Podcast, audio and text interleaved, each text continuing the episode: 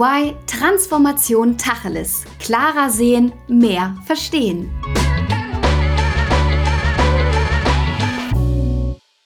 Das deutsche Gesundheitswesen hat durch die Pandemie mit den größten Schub in der digitalen Transformation bekommen. Doch wie sieht es heute, drei Jahre später aus? Wie stark ist das Bedürfnis nach digitalen Services bei gesetzlich Versicherten? Ja, und wie ist es auch bei euch persönlich? Kennt ihr bereits DIGAS, also digitale Gesundheitsanwendungen, und nutzt ihr eure EPA, die elektronische Patientenakte? Ja, ihr hört es heraus, es geht heute um den Status quo digitaler Angebote im Gesundheitswesen. Und dabei legen wir den Fokus vor allem auf die veränderten Erwartungen der Patientinnen und Patienten. Ja, damit heiße ich euch ganz herzlich willkommen zu einer neuen Folge von EY Transformation Tacheles. Mein Name ist Alissa Stein und an meiner Seite als Experte ist heute Felix Schaffelhofer. Felix ist Director und seit knapp zweieinhalb Jahren bei EY. Hier liegt sein Fokus auf Krankenkassen und die Transformationsthemen im Healthcare-Bereich. Er selbst hat auch eine große berufliche Transformation hinter sich, denn angefangen hat er in der Finanzberatung und war dort in der digitalen Produktentwicklung tätig.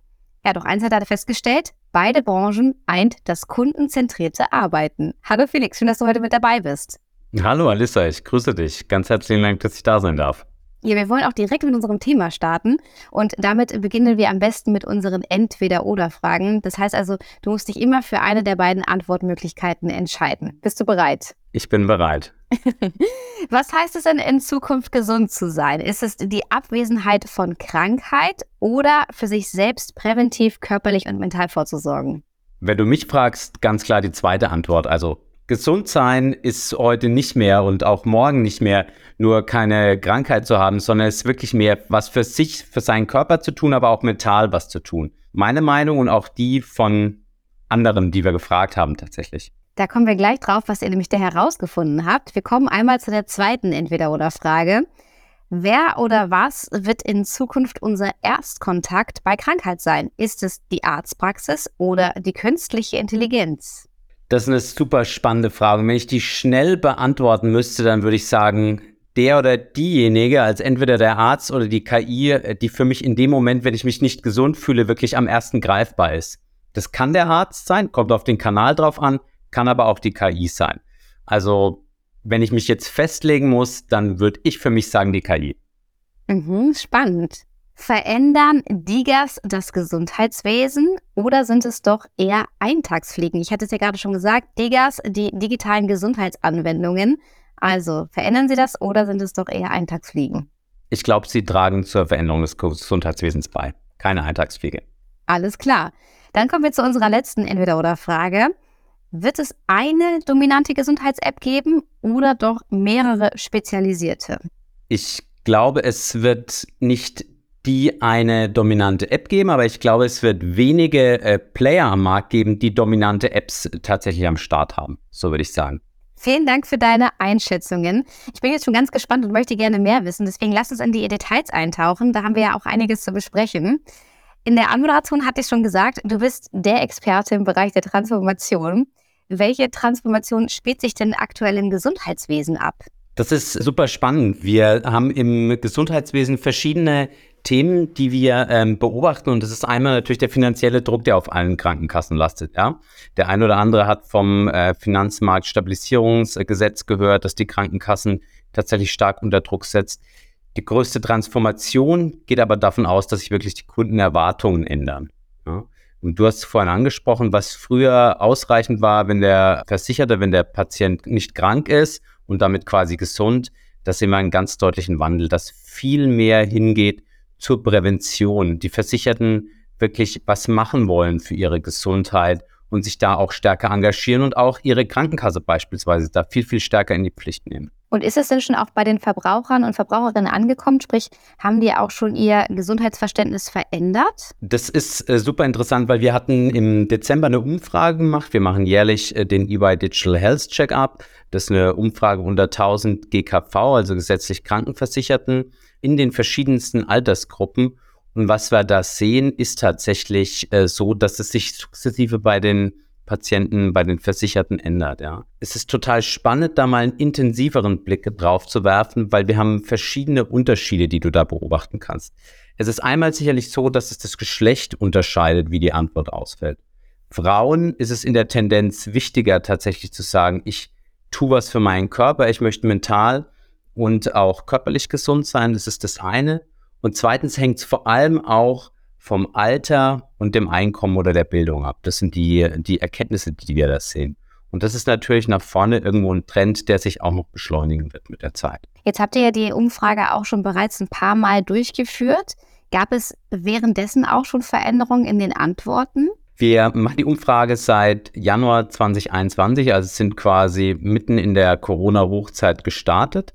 Und was wir jetzt sehen, drei Jahre nach der Pandemie oder im dritten Jahr der Pandemie, mit Auslaufen der Pandemie, verändern sich die Antworten. Und zwar ganz, ganz deutlich. Ja, spannend. Erzähl gerne mal mehr, was ihr da herausgefunden habt. Wir machen die Umfrage seit Januar 2021, haben also mitten in Corona angefangen und machen es halbjährlich und sehen natürlich da eine schöne Entwicklung, wie sich die Antworten der Versicherten entwickeln. Und was sehr, sehr spannend ist, dass wir mit Auslaufen der Pandemie ganz andere Antworten bekommen als wirklich zu der Hochzeit. Woran mache ich das ganz konkret fest? Ein Thema, das wir sehen, ist der Shift der Kanäle. Wenn wir überlegen oder wenn wir uns auf die Zahlen angucken im Januar 2021 und 2022, dann war eine absolut hohe Nachfrage wirklich nach digitalen Zugangskanälen beispielsweise zu Ärzten vorhanden. Also das heißt, die Leute wollten wirklich eine Videosprechstunde haben. Mehr als 50 Prozent der Befragten haben gesagt, ich möchte eine Videosprechstunde, ich möchte eine Chatfunktion mit meinem Arzt oder meiner Ärztin. Jetzt im Dezember 22 geht das ganz deutlich zurück. Und das ist schon, schon interessant zu sehen, wirklich, ja. Jetzt ist es noch ein Drittel, die wirklich sagen, mir wäre es wichtig, einen Chat oder eine Videosprechstunde bei meinem Arzt zu haben. Also das heißt, sobald irgendwo die Kontaktkanäle wieder offen sind, ändert sich tatsächlich auch das Bedürfnis der Kunden, äh, ihre Gesundheit dementsprechend wahrzunehmen und mit dem Arzt im direkten Kontakt zu sprechen. Das finde ich sehr interessant. Ja, total. Und hätte ich auch gar nicht vermutet, dass es doch wieder dann auch einen rückläufigen Trend gibt. Wie unterscheiden sich denn generell die Kundinnen und Kunden hinsichtlich ihrer Anforderungen? Du hattest ja auch schon ein bisschen gesagt, es gibt da Unterschiede hinsichtlich des Bildungsgrades, aber natürlich auch des Alters. Es ist, hängt sehr stark immer von den einzelnen ähm, Themen ab. Wenn wir auf digitale Gesundheitsangebote wirklich schauen, so Themen wie einen digitalen Symptomchecker, eine Videosprechstunde oder auch Aktivitätstrecker wie eine Smartwatch, dann haben wir herausgefunden, dass tatsächlich das beste Kriterium, um einzelne Gruppen und Nutzungshäufigkeiten einzuschätzen, tatsächlich das Alter als Segmentierungskriterium. Es gibt innerhalb der einzelnen Themen nochmal deutliche Unterschiede, wie beispielsweise bei Online-Apotheken als digitales Gesundheitsangebot. Da ist es natürlich so, dass Leute, die chronisch krank sind, das deutlich häufiger nutzen als Leute, die gesund sind. Da spielt das Alter jetzt nicht so die Rolle. Aber grundsätzlich gilt, Alter ist ein sehr einfaches, aber effektives Segmentierungskriterium, wenn es um digitale Gesundheitsangebote geht. Jetzt hast du zwar gerade schon ein paar Beispiele genannt, aber ich glaube, es ist auch nochmal spannend zu erfahren, was heutzutage alles unter die digitalen Gesundheitsservices fällt, weil ich glaube, es ist ja auch ein sehr breites Feld, oder? Total, das ist so. Also was definieren wir als digitale Gesundheitsangebote? Digitale Gesundheitsangebote ist eine ganz große Bandbreite an Themen, die wir damit umfassen. Das kann die Online-Apotheke sein, das ist aber auch die Website bzw. App der Krankenkasse oder auch digitale Gesundheitsanwendungen oder auch die elektronische Patientenakte.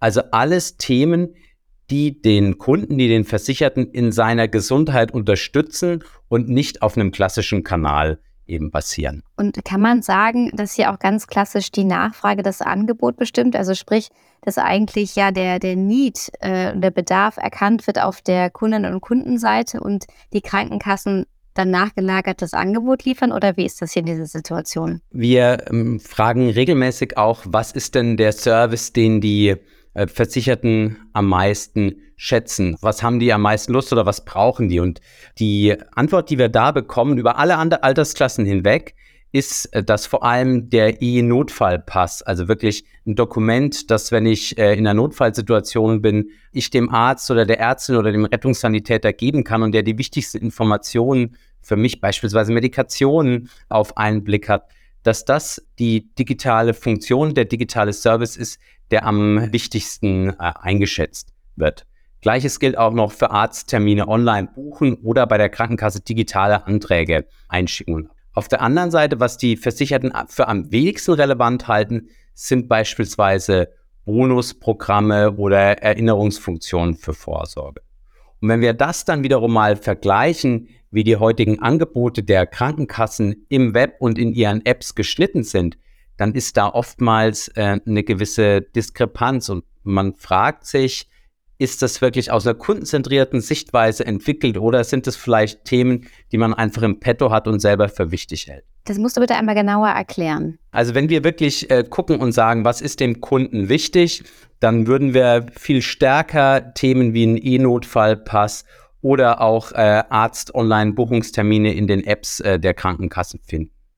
Die Krankenkassen aber haben oftmals in ihrem Angebot beispielsweise Bonusprogramme, die sie sehr, sehr intensiv nutzen, bespielen, die aber, wenn wir jetzt unseren Umfragen glauben, von den Kunden gar nicht so intensiv nachgefragt werden. Was da interessant ist wiederum, wenn wir auf Bonusprogramm draufschauen, dann ist es so, dass es zwar bei einer kleinen Gruppe von Versicherten sehr intensiv genutzt und nachgefragt wird, aber in der großen Breite und Masse eben nicht. Und ist es denn so, dass die ja, Krankenkassen auch schon weit fortgeschritten sind in ihrer Kommunikation, dass ihre Versicherten auch genau wissen, was es überhaupt alles schon für digitale Angebote gibt? Das ist eine äh, super gute Frage, die du stellst. Und was wir hier festgestellt haben, ist, dass die Krankenkassen zwar ihr Angebot, das sie ihren Versicherten digital, also über das Web oder über App zur Verfügung stellen, erweitern, wir aber merken, dass es bei den Kunden einfach nicht ankommt. Das heißt, es wird viel investiert, um die Angebote wirklich zu schaffen. Aber woran es hapert, ist tatsächlich die Vermarktung, um die Services und Angebote in die Breite zu treiben und die Nutzung nach oben zu bringen. Das ist ja wirklich ein spannender Punkt. Vielleicht kannst du uns auch einmal sagen, durch diesen geänderten Bedarf, der sich ja auf, auf der versicherten Seite ergeben hat, was lässt sich da aus eurer Sicht auch für Krankenkassen ableiten? Also eine ganz spannende Frage und am Ende des Tages, glaube ich, sind es drei Sachen, die entscheidend für mich wären. Das erste ist wirklich zu sagen, was ist die Strategie? Wie will ich mich online positionieren? Ja, und da gibt es am Ende des Tages aus meiner Sicht verschiedene Möglichkeiten. Das erste wäre zu sagen, ich biete als Krankenkasse vor allem eine digitale Kommunikation an. Ja, das heißt, äh, vieles läuft eben nicht mehr über Brief, über Telefon, sondern ich versuche möglichst viel auf die digitalen Kanäle zu lenken. Das zweite ist wirklich komplett meine Services, die ich habe, zu digitalisieren, sodass auch die Fälle, die Sachbearbeitung, die im Hintergrund stattfindet, zu einem großen Teil digital und hoffentlich auch automatisiert erfolgt. Das ist der zweite, die zweite Variante. Und die dritte Variante ist wirklich ein komplettes Ökosystem zu schaffen, also Angebote von Leistungserbringern wie Ärzten, wie Physiotherapeuten etc. zu digitalisieren, auch über digitale Gesundheitsanwendungen beispielsweise und wirklich eine Plattform zu schaffen, auf die ich als Patient zugreife. Egal für was ich mich entscheide, ich glaube, wichtig ist, dass ich das Ganze immer sehr kundenzentriert mache. Das heißt, ich muss in den Dialog mit meinen eigenen Versicherten gehen und fragen, was sind denn die Themen, die ihr wollt? Was sind die Angebote und Services, die ihr tatsächlich braucht und nicht, was lässt sich aus meiner Sicht jetzt leicht irgendwo digitalisieren, sondern es kommt wirklich auf den Bedarf an, der dann auch nachgefragt wird. Das ist der zweite Punkt. Und der dritte Punkt ist tatsächlich nicht nur die Angebote hinstellen, sondern sie auch ganz massiv zu vermarkten und zu investieren, dass die eigenen Mitarbeiter sie erklären können, wenn der Kunde anruft oder in der Filiale steht. Und das zweite auch investieren in die Befähigung meiner Kundinnen und Kunden. Ja, total wichtige Punkte, gerade auch dieses, dieser kundenzentrierte Ansatz, weil ich glaube, bei den Digas, das ist ja schon fatal, dass es inzwischen schon so viele gibt. Und in der Anmoderation habe ich ja auch gefragt, wer nutzt sie denn tatsächlich schon und wer hat auch schon eine elektronische Patientenakte? Ich hatte dich am Anfang auch gefragt bei den Entweder-Oder-Fragen, was gesund sein in der Zukunft bedeutet. Und du hast gesagt, dass es wahrscheinlich eher dieses präventive Sein wird. Ist das denn auf der versicherten Seite als auch bei den Krankenkassen schon angekommen, dass sich da dieser Shift ergibt? Unterschiedlich. Es gibt Krankenkassen, die haben das total für sich erkannt, die investieren, die bauen eigene Angebote aus, nutzen die Möglichkeiten auch Partner an Bord zu bringen, interessante Partner wie Symptomchecker oder auch äh, gesunde Ernährung in ihre Digitalangebote zu integrieren und andere, die tatsächlich vor allem damit noch hadern, äh, überhaupt digitalisierte Kommunikation herzustellen. Mhm. Also es ist sehr unterschiedlich und es hängt weniger an der eigentlichen Klientel, an der Struktur der Versicherten, sondern vor allem wie intensiv ist das Management an der Ausrichtung auf digitale Themen wirklich interessiert und da auch engagiert? Ein Punkt, der ja immer, auch wenn wir über das ganze Digitalisierungsthema des Gesundheitswesens auch sprechen, der da immer wieder aufkommt, ist, wie schaffen wir es auch eventuell nicht so digital affine Menschen mit abzuholen und auch mit einzubeziehen. Was ist da auch deine Erfahrung? Wird das schon ausreichend gemacht?